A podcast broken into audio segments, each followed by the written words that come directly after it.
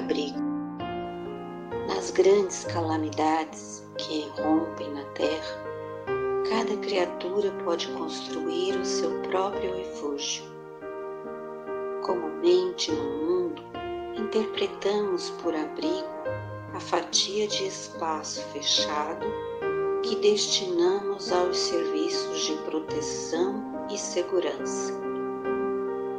Entretanto, embora respeitemos os redutos a que se acolhem as multidões nas horas de crise, buscando a preservação própria, consideramos que, ainda mesmo segregada em forte redoma do ponto de vista material, a pessoa humana não está livre da trombose ou da parada cardíaca, do colapso nervoso ou da tensão emocional.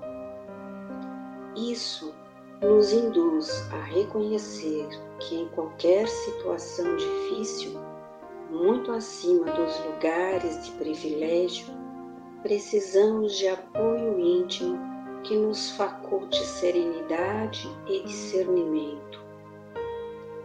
Uma fortaleza na qual possamos colaborar dignamente na supressão do tumulto por fora, conservando a paz por dentro.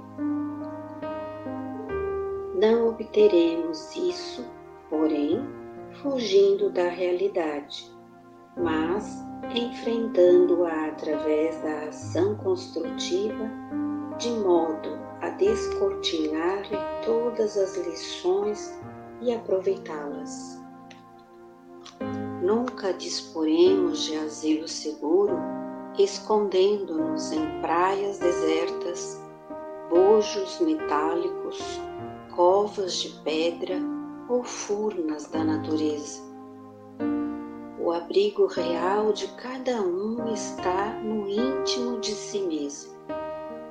A certeza que não nos achamos sós nos campos do universo, a confiança na sobrevivência do espírito além da morte, a fé na sabedoria da vida a aceitação do dever de praticar o bem e a dedicação à ordem são materiais dos mais importantes com que se constrói a cidadela da consciência tranquila.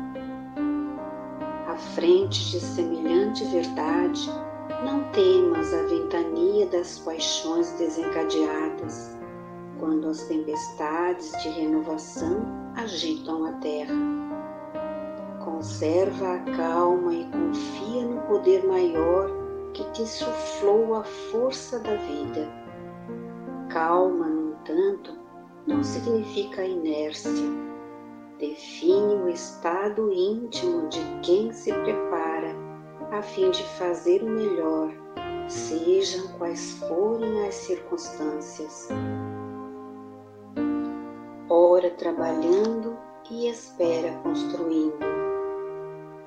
E convençamos-nos todos, em todas as eventualidades, de que o abrigo invulnerável está sempre em nós mesmos, quando aceitamos a responsabilidade de viver com base na justiça e na misericórdia de Deus.